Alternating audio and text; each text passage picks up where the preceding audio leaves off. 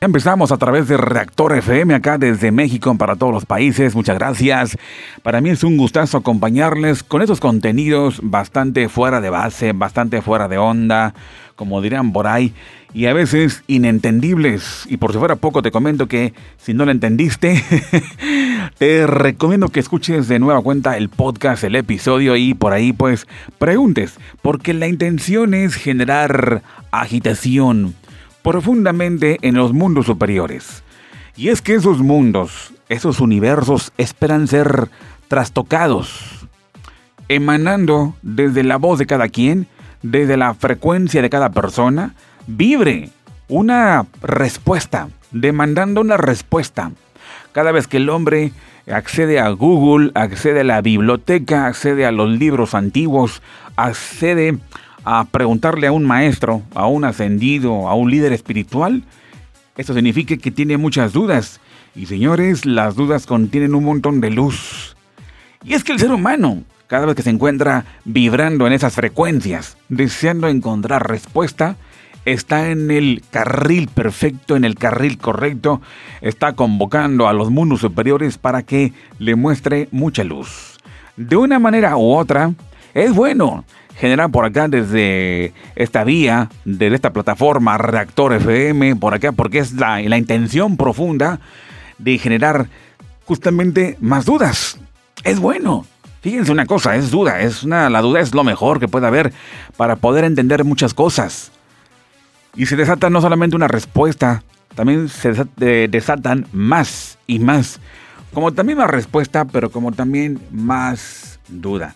¿Qué les parece, señores, si empezamos a través de Reactor FM, empezando por acá, haciendo hincapié en asuntos fuera de onda, fuera de base, no muy comunes, que es la tarea grande por acá de su servidor? Bien, me encuentro por acá desde Monterrey, México. Mi nombre es Juan Carlos Cázares en Reactor FM. Y hoy empezamos por acá hablando respecto a algo básico, de los cuales mucha gente el día de hoy ha tenido las grandes batallas. En la Tierra se han presentado en la historia bastantes acontecimientos y dejan a medio mundo desconcertado.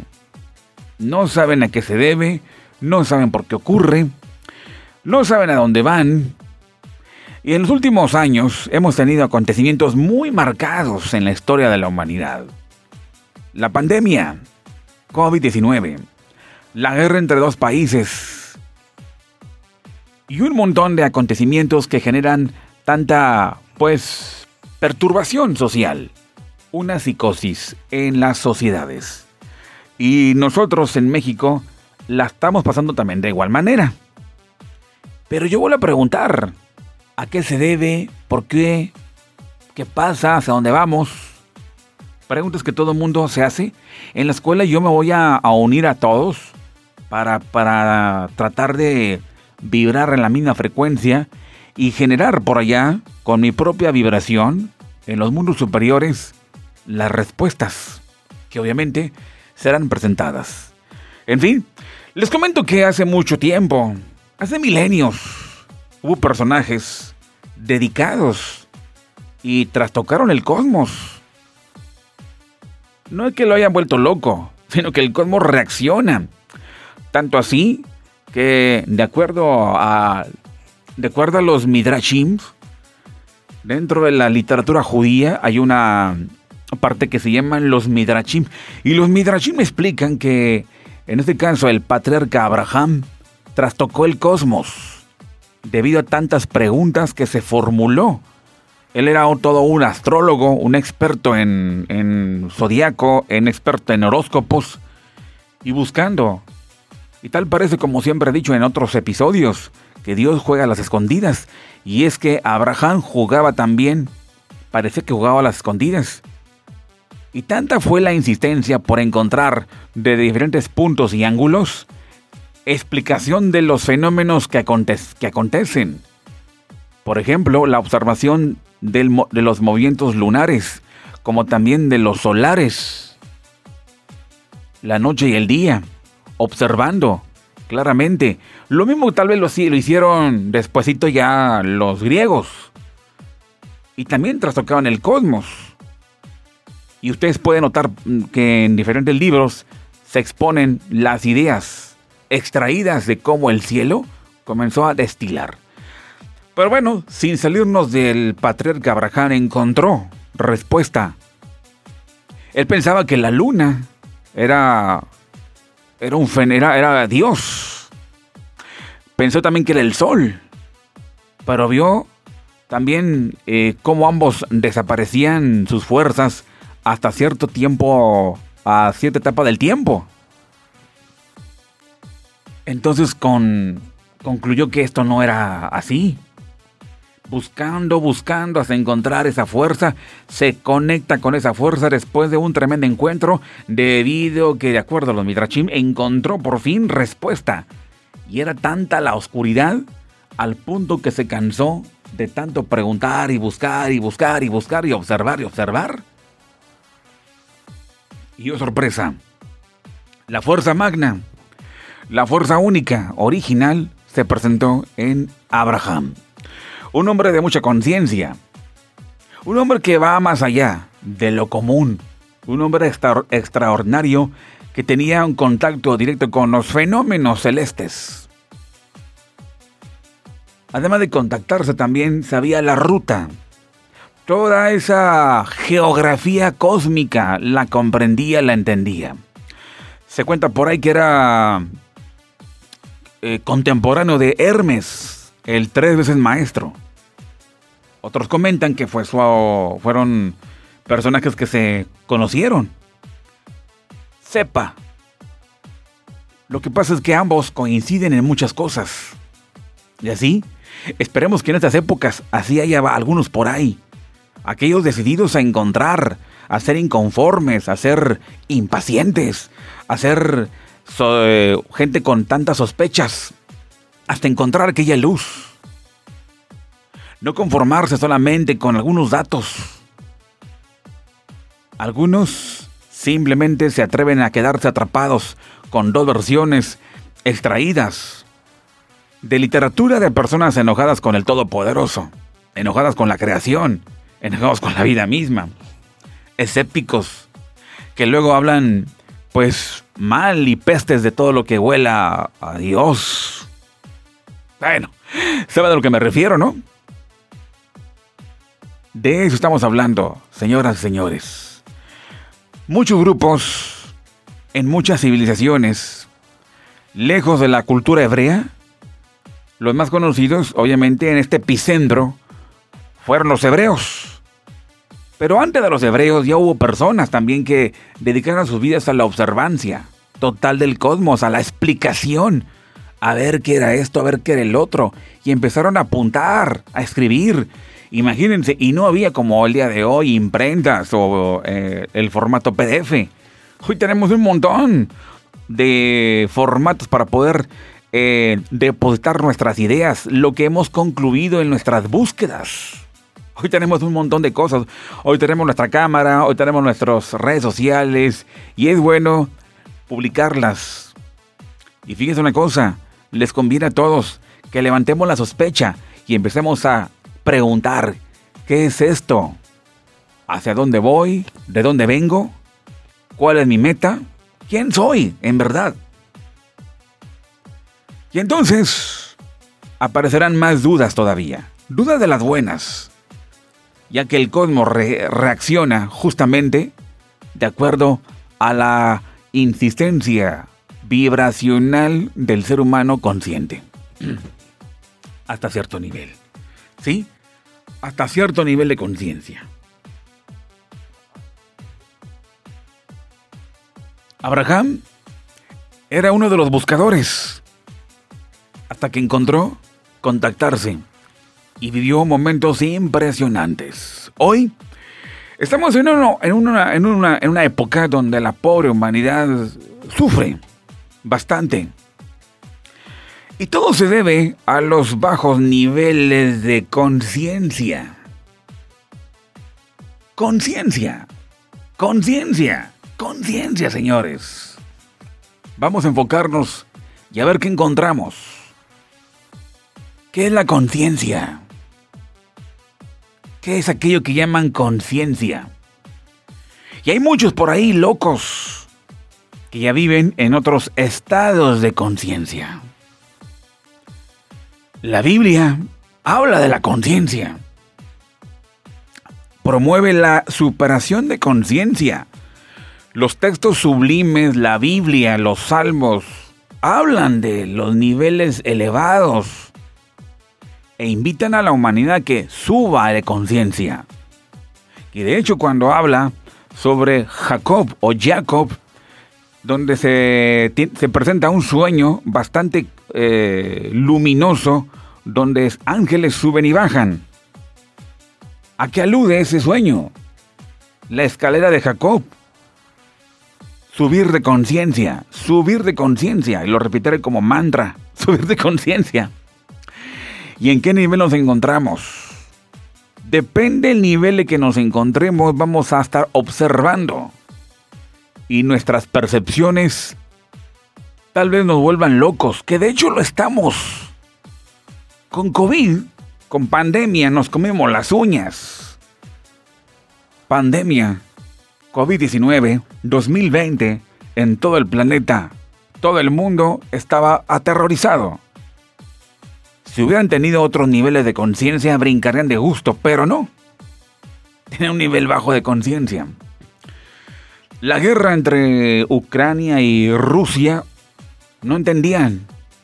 Era como una especie de loquera. Era una esquizofrenia, por así llamarlo, en el nivel conciencia. Se volvían locos. Escuchaban las voces de CNN escuchando las voces de los diarios mundiales, escuchando la, eh, la CNN, ya lo menciono, también escuchaban a otras cadenas de noticias, por aquí, por allá, escuchando a los líderes políticos del mundo. Se dieron cuenta cómo tantas, tantas voces, una verdadera esquizofrenia mundial. Se volvían locos. Pero ¿qué hubiera dicho el cosmos? y todas sus inteligencias. El cosmos es nuestro mejor amigo. Y cuando vayamos en la búsqueda de esa comprensión y de esa sed de significado en el, en el ser humano, el cosmos nos va a regalar tantas versiones originales, inéditas, en exclusiva para los predilectos en exclusiva para aquellos, aquellas raíces, para aquellos retoños. ¿Y quiénes son? Somos nosotros los humanos. Por fin entenderemos que el cosmos es nuestro gran amigo. No lo digo en sentido poético, lo digo en sentido real. Por eso es bueno pensar. Es bueno filosofar que el cosmos nos, comience a hablar y vaya rompiendo varias cadenas mentales. Por, por eso muchos viven atormentados por los miedos. Depende el nivel de conciencia que están viviendo. Hoy tenemos la oportunidad, damas y caballeros, a través de redes sociales, hoy formato PDF, hoy formato del que sea. Pero antes era muy difícil encontrar eh, sentido debido a que había poca, poca escritura. ¿Y aunque no hubiera? Imagínense si, no hubiera libros. Porque para eso tenemos la mente, tenemos los labios, tenemos la voz, la lengua para poder hablar. Estamos sumergidos en unos estados de conciencia nada buenos. He ahí los resultados. El ser humano está padeciendo. El ser humano está teniendo pesadillas cuando no debería. Deseo inmensamente que todo mundo despierte de conciencia y se eleve. Y cuando despierte de conciencia o cuando se eleve, que es lo mismo, el contexto es el, es el, es el mismo despertar de conciencia o elevarse de conciencia es lo mismo. Porque al llegar al nivel de conciencia demandado por el cosmos, créeme una cosa, se terminan los sufrimientos. Decía Séneca, déjame ver qué, qué decía Séneca, y te lo platico en esta charla, conversación a través de Reactor FM. Quiero antes mandar un saludo a toda mi gente, saludando a Magos, a Jairo, a Iván de Jesús, también a Moisés. También por ahí saludos a Juan Guerra Alvarado, el tocayazo desde Juárez, Nuevo. También por ahí saludos a Claudia, saludando por ahí a Jos, saludos también por ahí. Gracie Ginzer, Elan, Manuel Muñoz. Bien. Saludemos a tanta gente que está conectada. Gracias a los amigos muy agradecido estoy con ustedes por la confianza y por mantenerse muy eh, pues este directos, apegados a esta plataforma. Les pido un favorzote.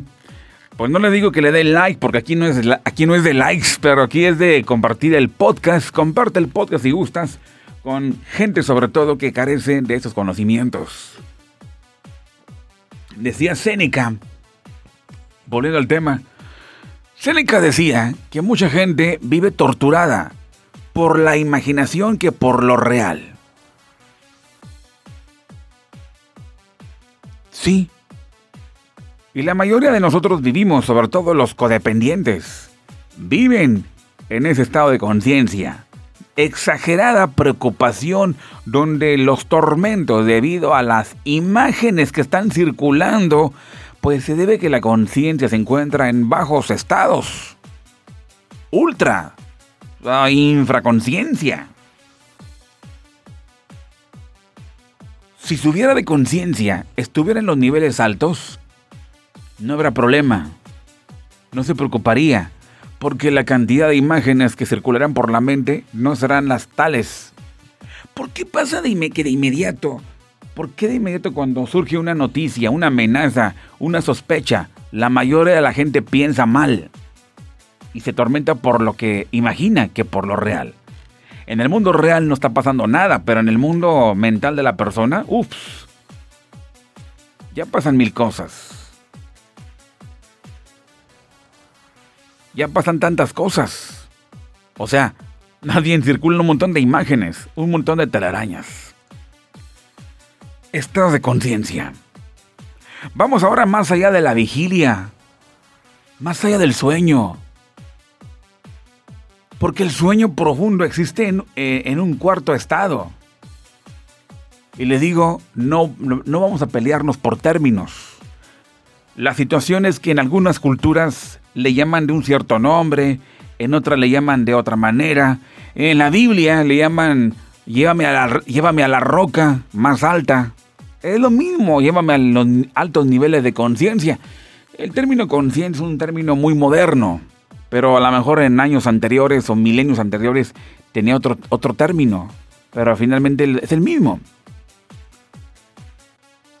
En el idioma sánscrito se llama la turilla. Turilla, la conciencia no dual. Es un llamado a la conciencia única en Cábala llamado el estado de conciencia más alto, donde se, se encuentra la unidad perfecta, donde ya no hay dualidad, donde no hay variación o sombra de variación. Ahí, donde nuestra conciencia tiene un encuentro enorme. La conciencia, lo repito, no dual. Claro que estamos en conciencia dual en estos momentos surgen los acontecimientos. Por un lado CNN, por otro lado la cadena eh, TBC, la cadena de, TVE, la televisión española nos informa y ambas cadenas nos dan noticias y nos volvemos locos. Exactamente porque tenemos la conciencia dualizada. Si estuviera en la conciencia unificada, que subyace bajo toda experiencia, las noticias de CNN, de cualquier cadena de televisión a nivel mundial, de verdad no nos hacen ni cosquillas. Pero hoy, un rumor simple, nada más un rumor de una amenaza de Rusia, una amenaza de Estados Unidos o China, o de Corea del Norte, nos vuelve locos. ¿Sí o no? Fíjense, en su exhaustiva autoobservación, los filósofos de la India hicieron una minuciosa cartografía de la conciencia. Se ha dicho que de la misma manera que los esquimales tienen numerosas palabras para describir la nieve, en el idioma sánscrito se tiene por lo menos 16 palabras para lo que en español llamamos solamente conciencia. No nos peleemos por términos. Si en el idioma sánscrito le llaman así, está bien, no hay problema, turilla. Pero en los aztecas le llaman otra, pero los griegos otra, pero los cristianos le llaman de otra manera. El pueblo hebreo, obviamente, es el árbol de la vida le llaman de otra manera, no importa. Perseguimos el acto. Perseguimos aquel. ¿Por qué no nos subimos a la escalera de Jacob? ¿Sí? No importa cómo se llame. Vamos al estado de conciencia, ahí se encuentra la unidad perfecta. Y entonces vamos a percibir los aromas, los sonidos, las palabras, los tonos musicales ese aroma, esas sensaciones. Los discursos que provienen de la conciencia no dualizada es porque está pegado a esa bella zona, la zona que ya he mencionado. Ahí, donde se encuentra la unidad y el origen, donde todo es dulzura, donde todo es Dios. Ahí es donde debemos de ir Vamos a subir de conciencia. Ahora me preguntarás, oye Cázares, ¿y cómo vamos a subir de conciencia? Dímelo en términos técnicos. Perfecto. Vamos a empezar por sublimar nuestra propia vida. Vamos a depurarnos, vamos a limpiarnos, vamos a apartarnos del mal. Y ya que nos apartemos del mal, ahora sí, busquemos aproximarnos al Creador, al Todopoderoso. Empecemos por alejarnos del egoísmo, del ego, del, de la venganza, de la envidia, de la lujuria. Vamos a desenmascararnos, vamos a ser reales y preparemos la vasija, como dicen en Cábala, para lo que viene, para los próximos estados de conciencia que son muy largos, muy buenos. Esa es la tierra prometida, a la cual todos tenemos que ir. En el idioma bíblico le llaman la tierra prometida. Es justamente elevarnos Bien, de la misma forma que los esquimales logran distinguir diferentes tonos y relaciones en la nieve por observarla detenidamente, allá en la India, la observación de la mente y la percepción ha revelado una sutil paleta de la conciencia y su capacidad de generar diversas experiencias subjetivas. Los primeros grandes textos filosóficos de la humanidad, en los que los llamados sabios del bosque dirigen su atención a observar el propio ser y sus procesos mentales. Se mapeó un cuarto estado de conciencia que en realidad es el estado que los abarca a todos los demás. Ellos le llamaron Turiya en sánscrito llamarlo cuarto nivel de conciencia, otros le llamarían la cuarta dimensión. Para el caso es lo mismo. Este nombre tan escueto parece obedecer a que prefiere generalmente no describirlo en tan términos positivos como lenguaje por definición limita. Cuando Turiyá es justamente equivale a, a llamarse lo ilimitado, lo indefinible, lo indescriptible, lo no cognoscible, lo que siempre está en el fondo, más allá de la mente, como el espacio base de todos los fenómenos.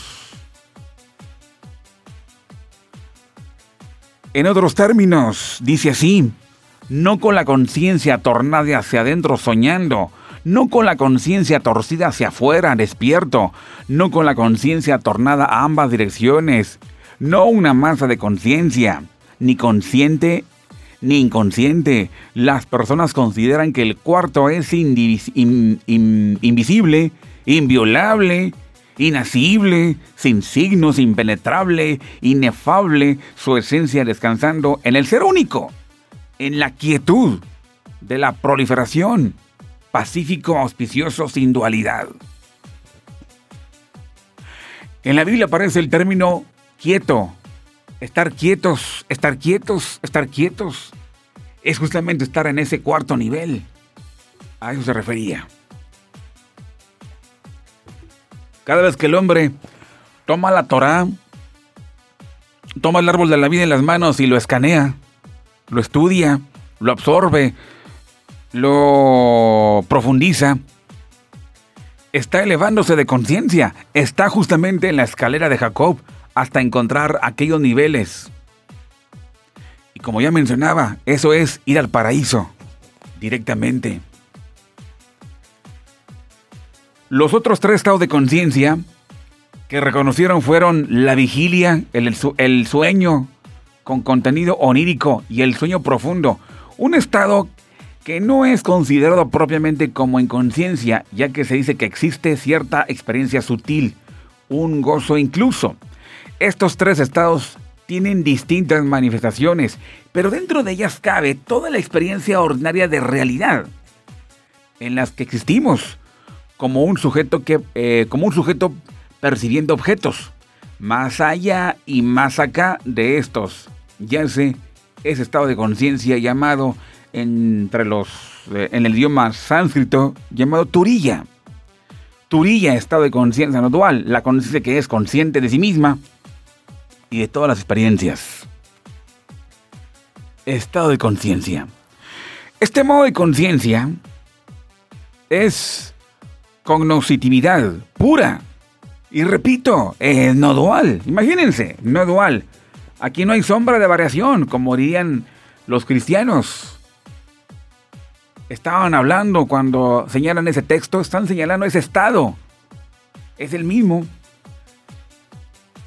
A diferencia del estado de vigilia, el sueño y el sueño profundo, la cognoscitividad pura no es un estado en sentido de una condición discreta y transitoria, es la fuente constante que subyace bajo otros, bajo esos estados cambiantes y también es un estado de realización meditativa, como surtidor de la vigilia, el sueño y el sueño profundo. El cuarto es cognoscitividad pura, definida como definida por la cualidad de la luminosidad. Como estadio de realización meditativa, es el terreno base de la conciencia que puede atestiguar los estados cambiantes sin identificarse erróneamente con ellos por su sí mismo. Tomando prestada una imagen de Andrew Ford, la cognoscitividad pura es como ondas de radio que penetran todo el espacio, las cuales se ven oscurecidas por la constante estática de la actividad mental, pensamientos, imágenes mentales, emociones y memorias. Tomamos la estática como real y pensamos como es estática, pero solo esa supersupuesta sobre la onda. Cuando eliminamos la super, eh, superposición o vemos a través de ella, entonces solo queda la onda de su naturaleza verdadera. En cierta forma, ese estado de conciencia ya yace siempre inalcanzable para nosotros, ya que nos definimos como individuos, como egos que tienen una experiencia separada del mundo, los que, lo, que lo que nos dicen esas tradiciones, que estamos limitados en nuestro ser al identificarnos como un modo de percepción, mayormente la percepción sujeto-objeto, de una conciencia que tanto en la vigilia como en los sueños no reconoce que las apariencias no están ocurriendo allá afuera o de manera separada, sino que son parte de la propia mente que no tiene fronteras fijas, sino que esas fronteras emergen a partir del modo de percepción. Si cambiamos nuestra forma de percibir, no solo cambia el mundo, cambia la idea de quiénes somos. Señores, pero ¿qué dicen las canciones? ¿Qué dice la literatura? ¿Sí? ¿Qué dice por ahí los rumores, las redes sociales? ¿Cómo se perciben las personas? ¿Sí? Véanlo, obsérvenlo, chequenlo. Chequenlo. Y se darán cuenta el nivel de conciencia, en que están. Y debido al nivel de conciencia que están, es como perciben las cosas. Si cambiamos nuestra forma de percibir, no solo cambia el mundo, repito, cambia la idea de quiénes somos. Dije la idea de quiénes somos. A partir de ese estado de conciencia donde fluye mucha información y nos da a entender quiénes somos, dónde está nuestro origen, qué fuimos, qué somos, qué es en realidad nuestra propia vida. Elegimos y nos agarramos a un yo y todo lo demás se vuelve inconsciente. Y ese yo son miedos, equivale a celos, equivale a envidia, equivale a arreglar las cosas por mi propia cuenta, equivale a confiar en los hombres, equivale a confiar en los en las influencias, equivale a los tráfico, al tráfico de influencias, equivale a confiar ciegamente en los médicos, abogados, en, en mis influencias gubernamentales en mi propia, en mi propia forma de ser. Cada vez que nos tornamos al yo, entonces limitamos la fuerza sagrada, la fuerza divina. Y todo lo demás se vuelve, ¿qué creen? Inconsciente. Inconsciente. El mundo se vuelve una masa inconsciente de objetos, incluso nuestros sueños se vuelven inconscientes y también equivale a no entender, no comprender. Nos volvemos locos, esquizofrénicos, espirituales. Pero si creemos en que tenemos que elevarnos, subirnos a la escalera de Jacob y traspasar los límites, en realidad no hay tal cosa como el inconsciente. No al menos de manera absoluta detrás de nuestro proceso de identificación con ciertas modalidades superficiales de percepción, hay un testigo que es consciente de todo. Todo es su mí mismo.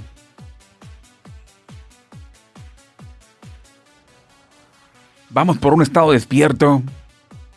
Vamos ahora por las palabras que nos quieren decir a nosotros. Y créeme, el libro de Proverbios en el Tanakh habla sobre alguien, un fenómeno, un ente cósmico que está anunciando y los hombres sordos. ¿A qué se refiere? A lo que estoy hablando. Es un ente cósmico viviente, viviente a mil por hora, pero los oídos y la vista de los seres humanos espirituales no lo perciben por los niveles bajos de conciencia. Emite un llamado por las plazas, dice, por las calles, y los hombres se vuelven, siguen siendo simples.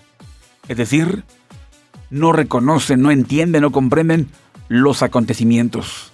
Ese ente cósmico avisa, anuncia, como gritando, ¡Ey! ¡Voltea! Y la gente, de forma inconsciente, caminando bajo los instintos, bajo la, el gobierno del yo,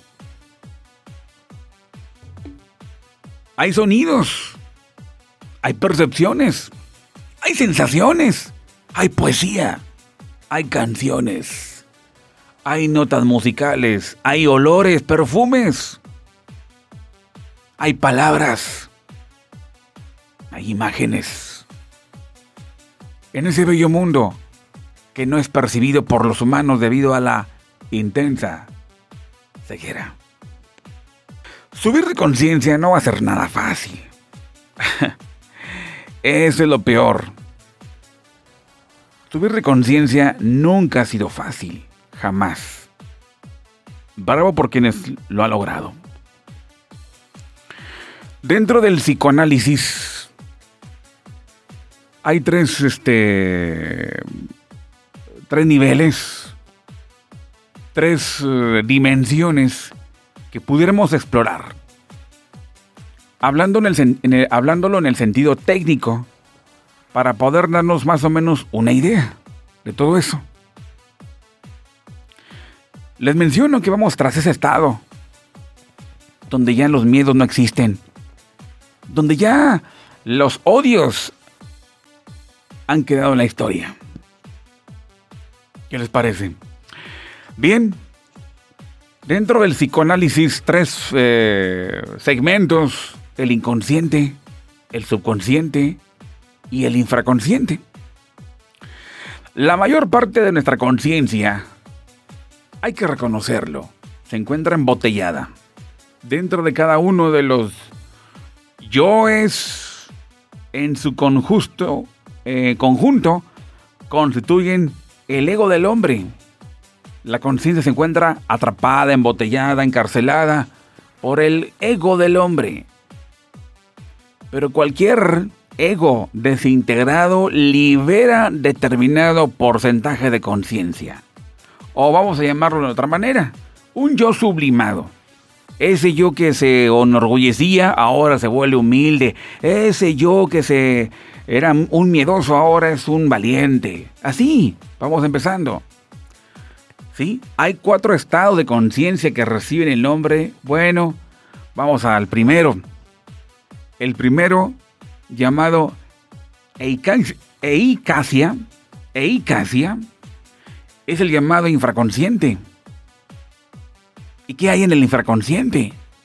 Hay ignorancia, crueldad humana, barbarie, sueños determinados profundos, mundo instintivo y brutal, un estado infrahumano. Siguiente estado es el pistis. Es donde está la creencia, los prejuicios, el fanatismo, el sectarismo, teorías en las cuales no hay ningún género de percepción directa de la verdad. Es decir, no hay percepción directa de la zona pura de esa zona de conciencia mencionada. Pistis es la conciencia a nivel común de la humanidad, la subconsciencia e inconsciencia. En este plano no se percibe a Dios. Para nada. No se entienden las, las cosas, los acontecimientos del planeta. Siguiente nivel llamado dianoia. Y es la revisión intelectual de creencias, análisis, sintetismo conceptual, conciencia cultural, intelectual, pensamiento científico. Este pensamiento dianoético estudia los fenómenos y establece leyes. Es cuando comienza a entrar en el mundo de lo consciente. Siguiente punto llamado nous. Y aquí, llamado nous, es ya la conciencia despierta. Nous, vuelvo a repetir, son, depende el nivel, perdón, depende el término, depende la cultura, depende eh, el lugar donde se encuentra la persona, depende el país, depende la religión, depende, le llaman el estado de conciencia perfecta, nous, tu orilla, en el idioma bíblico, la roca, llévame a la roca, llévame allá arriba, elevar de conciencia o cuarta conciencia, no importa los términos. En ese estado de conciencia perfecta, la perfecta iluminación interior profunda es donde está la intuición. Es el mundo de los arquetipos divinales. La parte más baja del hombre es irracional y subjetiva y se relaciona con los cinco sentidos ordinarios. Esto se presenta en sueños infraconscientes, subconscientes e inconscientes. La parte más santa del hombre es el mundo de la intuición, conciencia objetiva espiritual. En el mundo de la intuición se desarrollan los arquetipos de todas las cosas de la naturaleza. Por eso los sueños de ese tipo son conscientes o supraconscientes. Hago un paréntesis. Se cuenta que Noé, aquel que, el del arca, que reclutó a todos los animales, salvó la especie,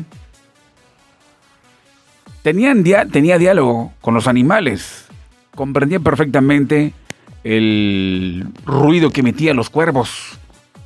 Los sonidos de los animales los comprendía y se comunicaba con ellos.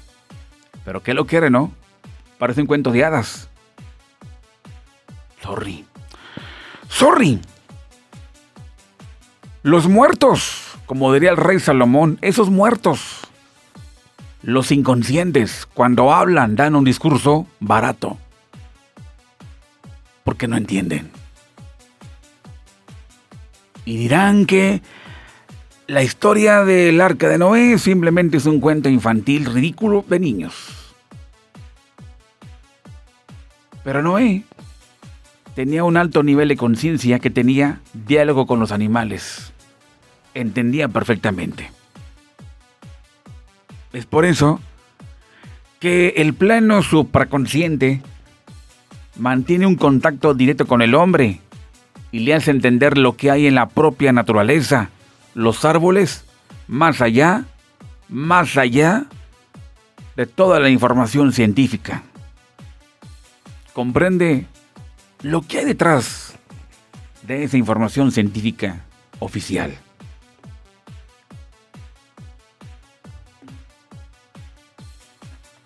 Conciencia, subconsciencia y supraconciencia. Conciencia, subconsciencia y supraconciencia se resumen en una sola cosa, conciencia humana. Es urgente convertir el subconsciente en consciente y despertar completamente la conciencia.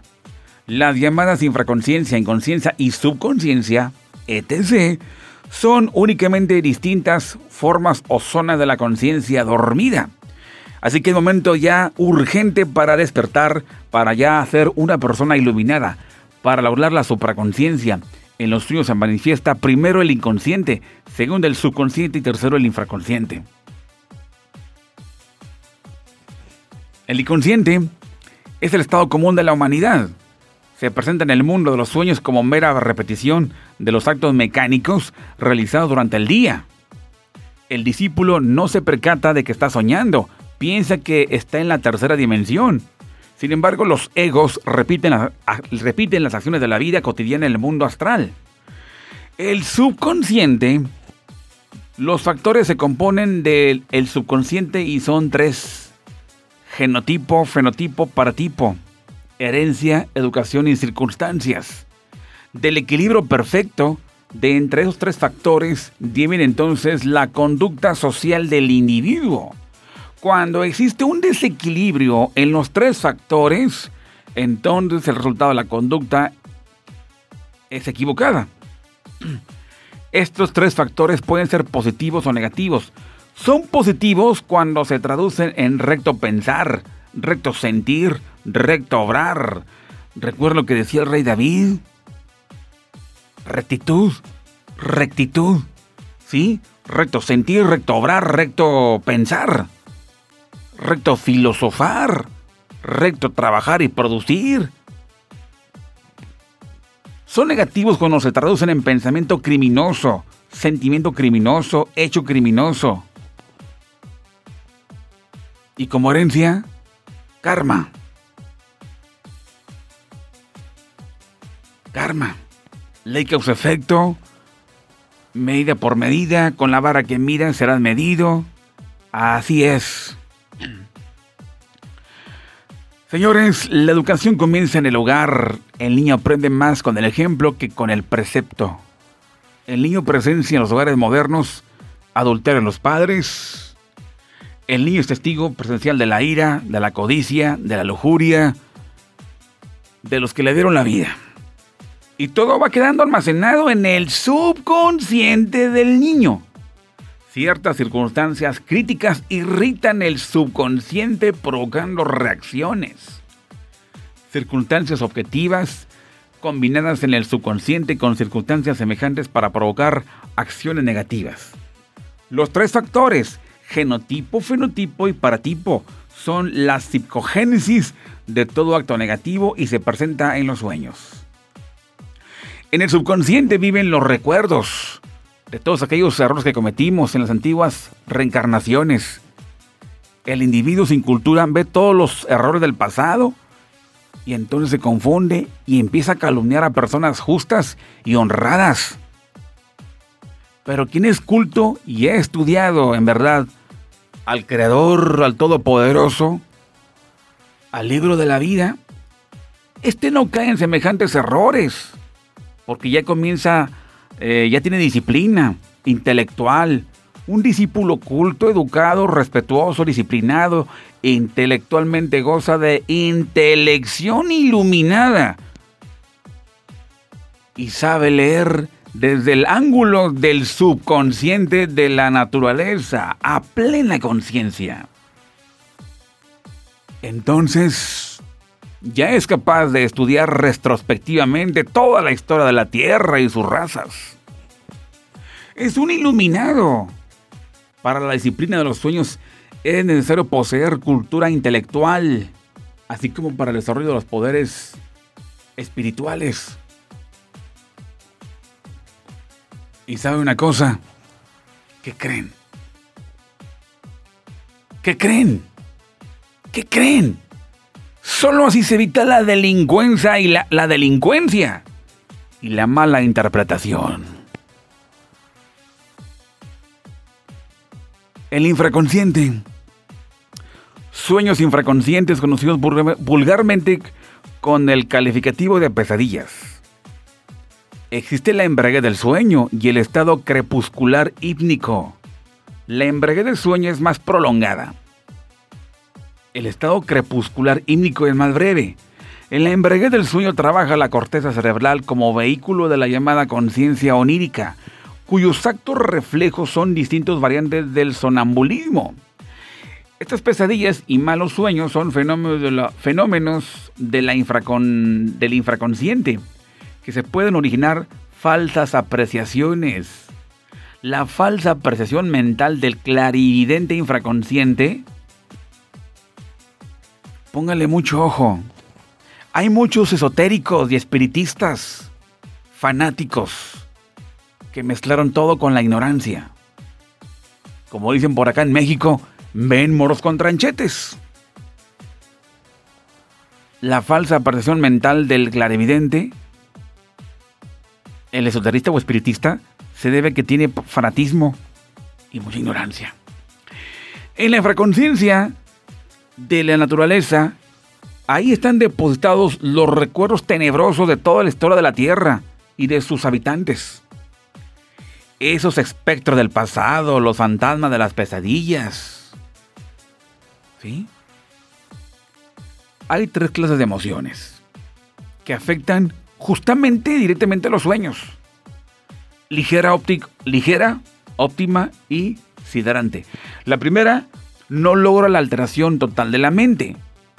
La segunda pone en juego la imaginación sensual, inhibiendo el análisis intelectual. La tercera clase de emoción anula todo razonamiento y cae la persona en estado de coma, estupor, sideración emocional trastornos mentales de origen traumático son el resultado de las violentas emociones. Conclusión. Cada percepción o vivencia del mundo de los sueños actúa cuando actúa el infraconsciente. El inconsciente o el subconsciente producen reacciones diferentes. Según la clase biotipológica de la persona. Antes de entregarnos al desarrollo de las facultades espirituales, antes de entrar en esos ámbitos, alto, stop. Primero hay que estudiarnos, observarnos, conocernos y sacar toda la mugre. Esto de sacar toda la basura, todo el murero, desde el origen, desde el origen, desde la cábala judía es sacar el james, lo que nos sirva. Cada año los judíos celebran eh, Pesaj y la fiesta de Pesaj es llevar justamente lo mismo. Sacar de la estrechez de los sistemas mencionados y llevarlos al cuarto nivel de conciencia, donde ya hay cero estrechez. Pero antes, durante siete días, para que toda la influencia poderosa de los siete planetas Seiran Bin hagan, una, hagan su trabajo.